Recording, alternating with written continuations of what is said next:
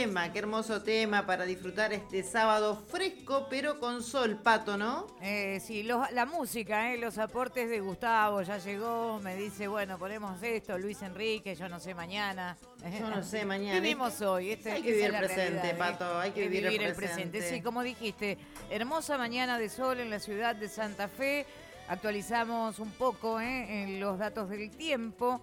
21 grados, eh, no ha subido ni más ni menos. 21 grados la temperatura, condiciones de buen tiempo, eh, vientos del oeste a 12 kilómetros por hora, eh, condiciones de buen tiempo. No solamente para hoy, sino también para mañana. Muy bien. Este, ahora estamos con el doctor Mario Rapapor. Bueno, Mario, ¿qué nos dejó ahí Débora picando el tema de la cosas. culpa, de, la, de Muchas hacernos cosas. cargo? Y qué, re- qué importante es entender que la salud depende mucho también de esas culpas, de las emociones. La salud depende de hacerse cargo de que queremos estar sanos. Queremos estar sanos, queremos cambiar, queremos salir de un estado que nos trae mal o de un estado de enfermedad. Pero la enfermedad no es una cuestión que viene eh, y la trae desde afuera, digamos, alguien para enfermarnos. La, la enfermedad o la salud simplemente es la consecuencia de un proceso que nosotros construimos para estar saludables o estar enfermos. Y ahí viene el hacerse cargo de realmente hacer los cambios necesarios en nuestra vida para poder estar sanos. Y yo diría otra cosa, yo estoy enfermo porque mi médico no es lo suficientemente bueno o porque la obra social no me reconoce una pastilla, que lamentablemente es cierto, pasa eso, pero no es solamente eso, sino estoy enfermo porque yo no me merezco estar sano, porque tengo que castigarme por la culpa del sentir que no me merezco, de que no soy suficiente o no me merezco otra cosa, que es lo que hablábamos de las parejas, cuando permanecemos en totalmente en situaciones disfuncionales, sabiendo que nos trae un sufrimiento a nosotros y a, ni siquiera a nosotros, a nuestros hijos, que es lo peor inclusive, que sea uno, porque ahí estamos actuando sobre otros. Entonces, ¿dónde empieza la salud? La salud no empieza por solamente ir al médico, la salud no empieza por solamente ir a un farmacéutico que me diga, bueno, tengo un resfrío, dame algo, o tengo una gripe, dame algo que se me pase, y actuamos en forma sintomática. Claro, estamos actuando sobre el síntoma, no sobre la causa que lleva al desequilibrio que desemboca a nivel primero emocional y es el- la- la- a partir de la emoción la enfermedad a nivel orgánico del cuerpo. Entonces, hacerse cargo de la salud implica un cambio de paradigma. Ay, ay, ay. Wow. Cómo nos toca las fibras más íntimas. Un aplauso, Bravo. porque la verdad. Eh, Te cuento una anécdota así chiquita mía, personal, ¿no? Eh, yo decía, nunca tengo tiempo para hacer actividad física, nunca tengo tiempo para hacer dieta, pero era porque no le estaba dando prioridad a eso. Tu tiempo. Yo creo que cuando, al tiempo, lo que dijo Débora, ¿entendés? Y a priorizar mi salud, porque Priorizar. Claro, después me dolía la columna, tenía contracturas, con los problemas también de, de que la vida te va trayendo, y entonces buscas la solución en el médico, que está bien que el médico, Y afuera. pero empecemos por ahí. Las responsabilidades son del médico en el sentido de estar lo suficientemente avesado, instruido acerca de las posibilidades terapéuticas y está bien. Pero una vez que a unos le dan las posibilidades terapéuticas, lo que, tiene que, que tenemos que entender todos, inclusive yo también, es que la salud es una construcción. La salud implica caminar diferente para evitar lo que nos llevó a estar enfermos. No podemos tener los resultados diferentes si seguimos caminando de la misma forma. Hay gente que dice no, pero inevitablemente hay veces que nos tenemos que enfermar y nos enfermamos. Como que tiene que llegar un momento en que la columna te va a doler, que la cabeza te va a doler. y Eso que está tenés- bien si se transforma en una lección, no en, un, en una...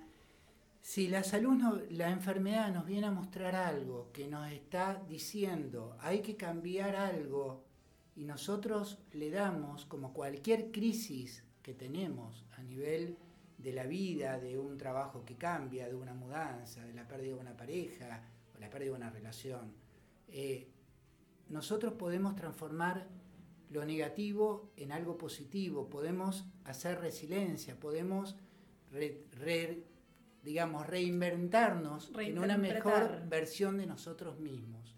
Y esa mejor versión de nosotros mismos va a implicar sentirnos mejor, no por nadie más, no por, por el otro, no para que el médico me felicite, no para gustarle a nadie, sino para gustarnos a nosotros mismos. El punto está en hacernos seres que seamos lindos para nosotros, que nos gustemos. Que Ahí es el principio de todo, doctor.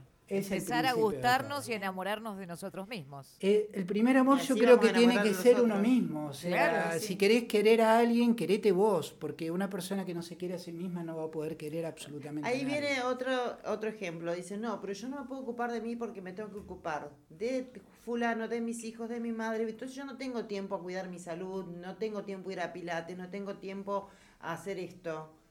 Sí y me enfermo y estoy deprimido. Sí, porque tengo el mandato de que el sacrificio implica un bien, eh, un bien coso. Yo si me se sacrifico, puede hacer eso, pero también se puede cuidar. Si me sacrifico, voy a, eh, voy a llegar al cielo. Si yo solamente pienso en mí, soy un egoísta que no puedo, que no, que no sé el valor del amor. Y el amor implica ayudar a absolutamente toda la gente que podamos, desde estar capacitados para poder ayudar. Y para poder ayudar tenemos que estar bien. para poder ayudar tenemos que estar bien emocionalmente y físicamente. Nuestro cuerpo solamente es la expresión de nuestra emoción. Si nosotros estamos bien emocionalmente, vamos a poder estar bien corporalmente. Este, este instrumento divino, que nos lleva en este plano de nuestra existencia, que es nuestro cuerpo, al cual hay que absolutamente respetar y querer y que es maravilloso, realmente necesita ser cuidado. Es impresionante cómo la gente cuando se compra un auto nuevo, eh, bueno, a mí me pasa siempre, los primeros dos meses lo lavo yo. Y después ya me olvido, por supuesto. y después al año ya, ya, bueno, está ahí, se lava cuando, cuando puede, ¿no? O cuando se da. Pero eh, es impresionante si... Y lo hacemos con algo que es un pedazo de chapa con un motor, que por supuesto es lindo, pero no hacemos lo mismo con algo tan importante que es nuestro cuerpo que nos va a llevar toda la vida en este plano, en esta, en esta existencia. Por lo cual, ese cuidado, así como el auto requiere cuidado, esto, lo otro, el cuerpo también requiere ocuparse de estar bien. Y ahí es cuando yo salgo de la pasividad que habitualmente o que por ahí puedo ver en mi consulta. Gente que viene buscando la salud. Y la salud, si bien puede ser asesorada, la salud depende de que cada uno haga las cosas para estar sanos, un proceso activo, un proceso de quererse, un proceso de amarse profundamente desde el decir yo me merezco estar saludable, yo me merezco sentirme bien yo merezco, si hasta ahora y caminé de una cierta forma que me llevó a la enfermedad y al disconfort, me merezco empezar a caminar de otra forma que tener otros resultados. Y ahí está, hacerse cargo de uno, hacerse cargo de la salud, hacerse cargo de las cosas o poder identificar. Pero ahí tenemos, identificar las cosas, identificar los pensamientos como como decía mi amiga. Acá hay un mensaje que dice un grosso Mario, esa soy yo, primero los otros, después yo. Tenemos que tener en cuenta el concepto de la pandemia, debemos cuidarnos para cuidar a los demás. Cariños a Mario. Eh, sí, la verdad que muchas veces me quedé con eso egoísta, Débora y Mario, ¿no? Cuando dicen, pero ¿cómo? ¿Sos egoísta? Este, hay un problema y vos te estás yendo al gimnasio o te estás eh, comiendo con una amiga cuando hay un problema y uno realmente cuida su mente porque si no, este, nos cuidamos. me pasó con una persona en su momento también que yo decía, ¿cómo? Venimos a visitarla, pero ella dice, me voy a caminar, después vengan. Yo decía, pero si venimos nosotros, pero claro, se estaba cuidando ella para estar bien para los demás. Y ahí está tu creencia, esta creencia de que no somos buenas personas si no nos ponemos primero nosotros. Y con lo que decía Mario, importantísimo, primero me quiero yo. Si yo tengo amor y experimento el amor, voy a poder darlo y voy a poder desde ahí. No podemos dar lo que no tenemos. Y esto es otra cosa muy fundamental para ir trabajando. Eh, yo siempre traigo el ejemplo de San Francisco de Asís, ¿no? Que le dijo al Señor, hazme, haz de mí un instrumento de tu paz. No le dijo, dame paz, ando escaso de paz, tráeme un poquito de paz. Dijo, haz de mí un instrumento de tu paz, yo soy paz.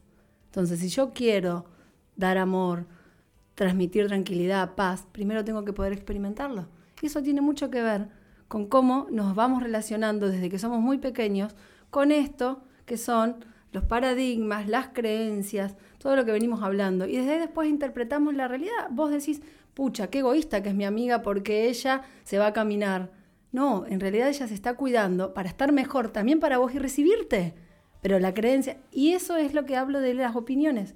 Cada uno se para en la vida desde sus creencias y desde ahí también juzga al otro. Y levantamos el dedo y eso trae mucho tema con la comunicación también. Mario, entonces el cuerpo habla porque las emociones también tienen mucho que ver cuando me duele la cabeza. El cuerpo habla. Cuando me duele las emociones, Yo te lo pondría así: las emociones hablan a través del cuerpo. Las emociones hablan a través del cuerpo. Lo que pasa es que cuando nosotros no sabemos de dónde vienen, el cuerpo no tiene la capacidad verbal para poder expresar claramente lo que siente. Entonces, muchas veces tenemos una, una inflamación del estómago, una gastritis, y tenemos ardor en la boca del estómago, y muchas veces tenemos una contractura crónica en los músculos que llevan a fibromialgia, y muchas veces nos falta el aire y tenemos cuadros de broncoespasmos, y muchas veces tenemos alergias a cosas que por ahí no lo daban, ¿Por qué? El tema de que esas emociones, el cuerpo no tiene la capacidad para poder expresarlas, las expresa como puede. En síntomas. En síntomas que cuando no son leídos y cuando vos sacás un poquito el polvo de la mesa y decís, bueno, ¿qué hay acá abajo? tenemos gente que tiene habitualmente, y lo veo mucho en el consultorio, un trastorno de ansiedad o tiene un problema de una depresión leve o tiene un problema fundamental, fundacional de una relación personal disfuncional, a veces con su pareja, a veces con sus padres, a veces con sus hijos, y que no le encuentra la vuelta.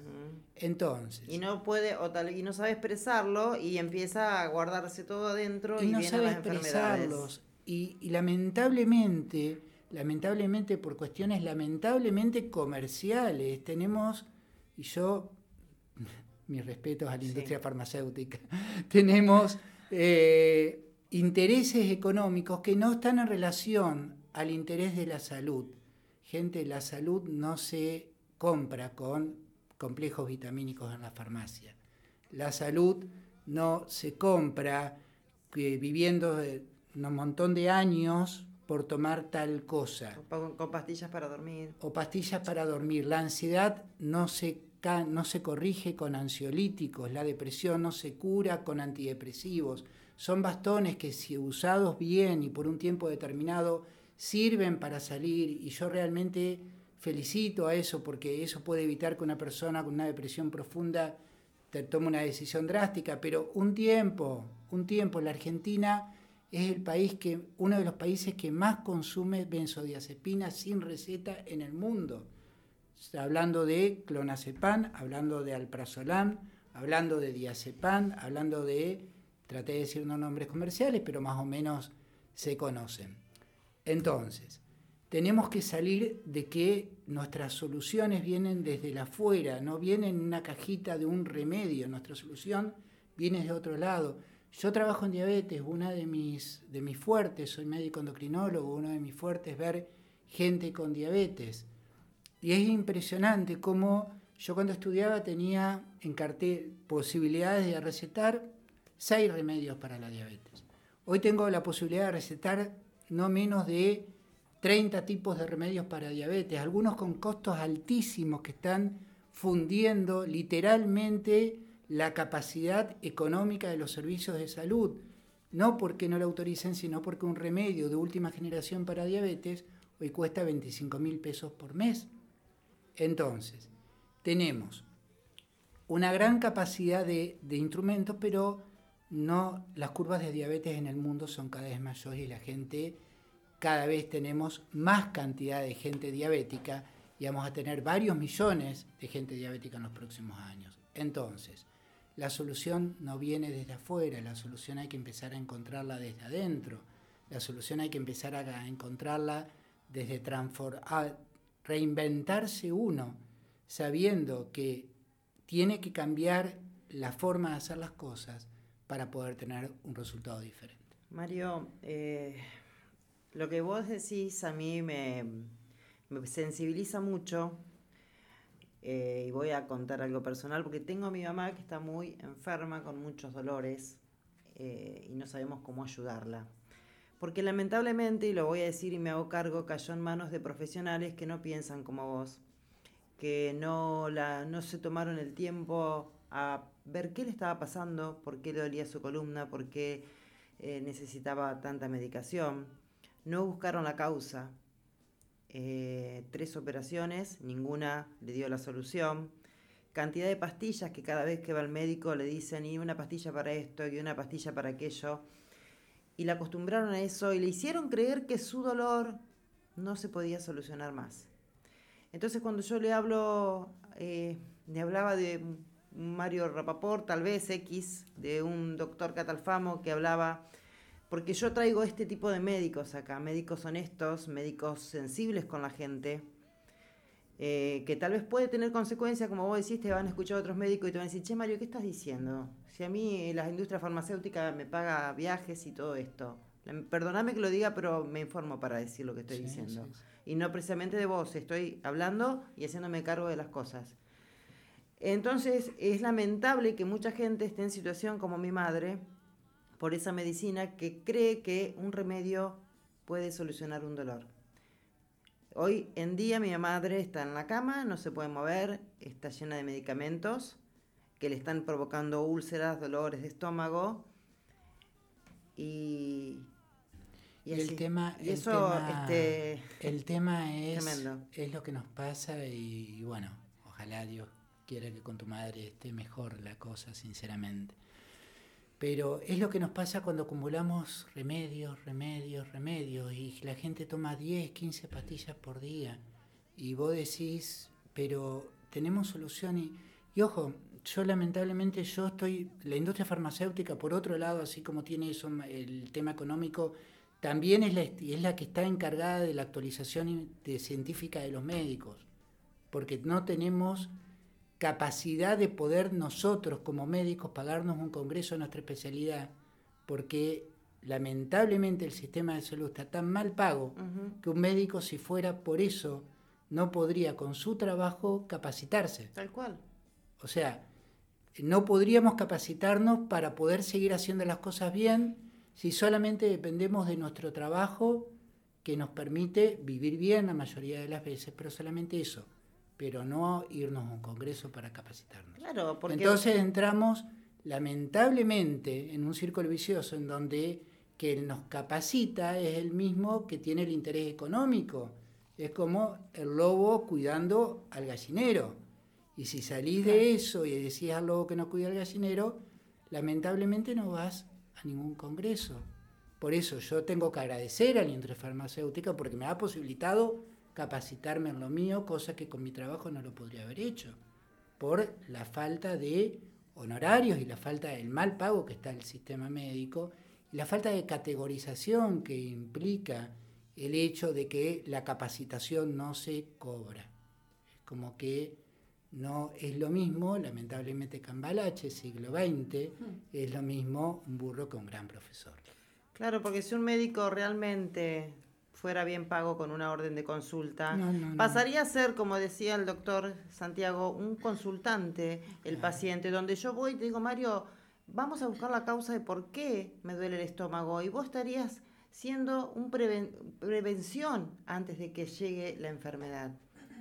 Entonces, vamos, ese sería a donde tenemos que tender, a, donde tiene que venir la tendencia de los médicos, a detectar, a buscar la causa. Ya no deberían haber personas que tengan que operarse. Claro, obviamente se derrumbaría un poder tremendo, lo que estoy diciendo, me van a deben odiar todos, no quiero caer en ningún sanatorio, ojalá que no. Para mí los sanatorios y es como son, se derrumbó como la, la, la, la iglesia, ¿no? No, no que dejo de creer en un ser superior, pero sí en que hay un negocio donde te dicen, a ver, eh, me duele la espalda, bueno, vaya y se haga la placa, eh, vaya y se haga el análisis acá. Como que parece que el cuerpo, eh, no somos uno solo. Me duele la cabeza, neurólogo, me duele esto, el traumatólogo. Lamentablemente con el tema de las especialidades pasa eso, la fragmentación de el tomar al individuo como una parte y no como un todo. También es cierto que yo como endocrinólogo no alcanzo ni siquiera a leer todo lo que sale de mi especialidad y tengo una capacidad limitada de tiempo, o sea, mal que mal podría leerlo de todas las especialidades. Lo que eh, el, tema es, volviendo un poquito al tema de, al tema de, hacerse cargo, entender y que la gente entienda que no va a tener salud porque vaya al mejor profesional, de, al gran profesor. Que la gente va a tener, empezar, a tener salud a partir de empezar a hacerse cargo de su salud, de empezar a no delegar lo que no hay que delegar en el otro, empezar a sentir y hacer las cosas suficientes para hacer los cambios necesarios para poder estar saludable. ¿Qué significa? Alejarse de todos los factores de riesgo que nosotros conocemos que llevan a la enfermedad. ¿Cuáles? Y el estrés, el, el, tabaquismo, el sedentarismo. el sedentarismo, el sobrepeso, controlar las cifras de presión arterial, comer sin sal, montón de, cosas que están ya, digamos, puestas como costumbres, cambiar costumbres, cambiar paradigmas. No creer que el médico te va a dar la salud. El médico simplemente va a ser un facilitador de decisiones que uno tiene que tomar y a partir de esa facilitación que uno puede llegar a hacer, la persona puede empezar a construir su salud. No teniendo en cuenta solamente lo médico, teniendo en cuenta lo holístico, teniendo en cuenta, yo vengo de una medicina organicista, una medicina científica, en donde que, que ha aportado mucho, una medicina que ha puesto una vacuna eh, y a diferencia de la, de la gripe española a principios de siglo, donde murieron 4 millones de personas, está bien, estamos, pero ya sabemos cuál es el virus, ya sabemos cuál es, amén de fuera de lo que significa la parte de intereses geopolíticos y, comerciales. Hoy sabemos, gracias a esta medicina eh, que, que, que hago, cuál es el virus, cuál es la vacuna, o sea, esto hace, hace 100 años hubiera tardado muchísimo más con mucha cantidad de... Tenemos esta medicina, pero también hay otra medicina, que es la medicina oriental, que es la medicina china, que es una medicina holística, que es una medicina en donde, donde hablamos desde yoga, donde hablamos desde la actividad física, donde englobamos una terapia energética, donde hablamos de energía para estar saludables, donde creemos que la enfermedad simplemente es el resultado de una vibración que de una, de una vibración baja en nuestro cuerpo. Entonces, esta medicina científica que nos da realmente respuestas en muchos campos, en otros no.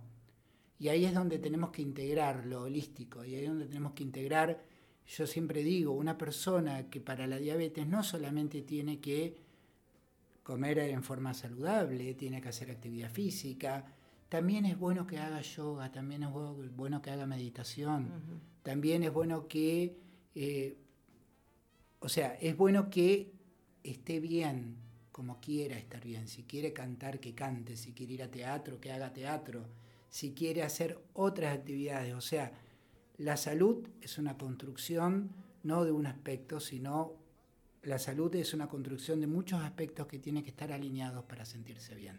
Pero es una construcción activa, es una decisión, es la decisión de dejar de estar enfermo, es la decisión de hacer lo posible para no estar mal, y eso implica un hacerse cargo.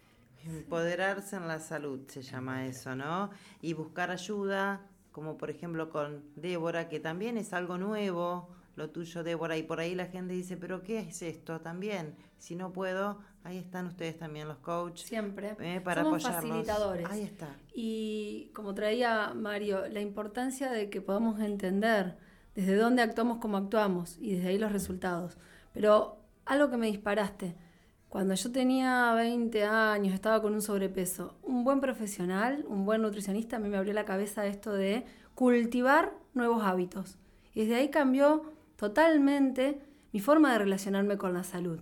Puedo comer lo que quiera, pero sé que tengo que equilibrarlo con ejercicio y además con esta cuestión emocional, mantenerme alegre y contenta. Pero eso lo hizo un buen profesional. Eh, y yo le llamo a qué, a ver, ¿cuál es mi juicio de buen profesional? Uno que no iba atrás mi salud para meterme en un tratamiento, quizás con pastillas y, y hablar de obesidad, sino aquel que me habló bien y me dijo, mira, chiquita, cuando vos te vas de acá, la que tenés que ponerte a laburar, hacerte cargo, sos vos. Tal cual. Entonces, vení todas las veces que quieras y acá estamos. Pero vos sos la que vas a tener que hacer la dieta, bueno. Y ahí esto es. Cuando él hablaba de eso, bueno, se me vino esto de cultivar hábitos. Tal cual, cultivar hábitos, pero cultivar hábitos desde el bienestar. Totalmente. O sea, estamos acostumbrados, nosotros nos pegamos contra el piso, nos pegamos con la pared, ay, me duele, bueno, ahora voy a aprender a tratar de no pegarme. Y tenemos muy poca capacidad de aprender desde otro lado. ¿Y qué tal si empezamos a aprender desde el bienestar y desde la vivencia? ¿Qué tal si empezamos a aprender a cambiar hábitos desde el disfrute, no desde el, desde el sufrimiento, no desde el tener que sudar, como dijiste vos? No, ¿qué tal si empezamos como dijiste vos, que también me pegó el decir, eh, gano el pan con mi sudor? No, empecemos a ganar el pan con nuestra alegría, empecemos a ganar el pan con, nuestra, con lo que nos hace bien Empecemos a conectarnos realmente y para acá cada uno tiene su receta, eso no se lo puede dar nadie, gente. O sea, no esperen que alguien les diga qué es lo que les gusta, porque si alguien se lo está diciendo, eso no es real, es falso. Y ahí hay que laburar. Ahí hay, que, laburar. Yo lo encontré a los 40 años, ¿eh? Y venía laburando desde los 20. Cerramos, Mario. Entonces, excelente tema. Muchísimas gracias porque es hermoso este micro. Vamos a estar con Mario Rapaport todos los, este, todos los meses. Vas a estar acá. Va a ser un gusto. Como Débora también, así que vamos a estar informando nuestras redes sociales cuándo va a estar Débora, cuándo va a estar Mario Rapaport. Y felicitarte y agradecerte, ¿no? Porque gracias a médicos como vos, eh, con, con, Débora hemos logrado hábitos que yo también, eh, Débora, te escuchaba y me escuchaba, porque eh, recién a mi edad, ¿eh? Estoy, no la voy a decir, ah, ustedes están escuchando. No hace falta, por favor. No la voy a decir. Recién a mi edad empecé a lograr el hábito de hacer gimnasia tres veces a la semana y lo disfruto un montón. ¿Y sabes qué? Me levanto a las 8 de la mañana y lo espero con muchísimas ganas. Y aprendo a comer, bajé de peso, no me duele más la cabeza. Sé que tengo que comer y que no. Sé que me hace mal porque me, empiezo a escucharme. Ah, empiezo a escuchar mi cuerpo. ¿Por qué me duele la cabeza? A ver, ¿qué comían ayer? ¿Con quién me enojé? ¿Por qué estoy preocupada? Ah, ¿por qué me duele esto? Gracias a profesionales como vos, como el doctor Santiago Catalfamo. Estos médicos son los que ustedes tienen que buscar, no aquel que te dice, tómate esto y se te va a pasar. Vamos a la pausa y ya volvemos. Escaparse de uno mismo